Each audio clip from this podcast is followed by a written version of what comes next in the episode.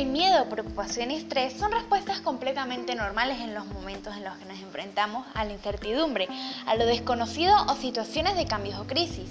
Así que es completamente normal y comprensible que la gente experimente estos sentimientos en el contexto de la pandemia COVID-19 ya que al temor de contraer este virus en una pandemia tan difícil como esta, se suma el impacto de los importantes cambios en nuestra vida cotidiana provocados por los esfuerzos para contener y frenar la propagación de este virus. Sean todos y todas bienvenidos al podcast Cervantino con Mau.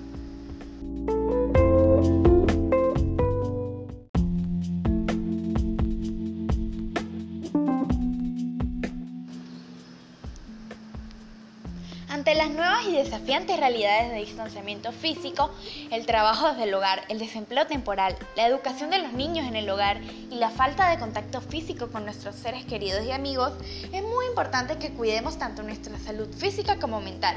Es por eso que el día de hoy estaremos hablando con nuestro amigo José Pérez acerca de la salud mental en tiempos de pandemia.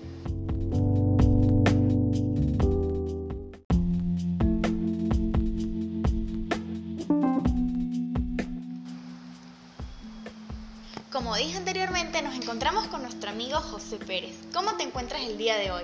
Bien, gracias. Feliz de estar aquí en tu programa. Bueno, tengo unas preguntas para hacer ya que quiero charlar contigo acerca de la salud mental en tiempos de confinamiento.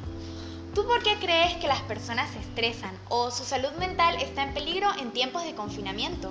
Bueno, porque estamos acostumbrados a estar todos conectados en familia y disfrutar de una sociedad que que bueno, que tiene unos valores de trabajo mutuo y donde todos compartimos día a día para salir adelante y este confinamiento nos ha llevado a separarnos y a que perdamos esas conexiones que hemos mantenido durante todo este tiempo este, con nuestras familias y nuestros trabajos y con toda la gente que nos acompaña. Ok, ¿y tú cómo crees que se pueden controlar las emociones o que podamos mantener una buena salud mental en estos tiempos? Bueno, lo principal para mí sería que es importante, primero ante todo, encomendarse a Dios para mantener una conexión directa con, con, nuestra espiritualidad y que esto nos permita tener un mejor control de nuestras emociones. Muchas gracias por estar aquí el día de hoy. Un abrazo enorme y que estés bien. Gracias, gracias a ti por invitarme a tu programa y poder compartir opiniones con toda la familia cervantina.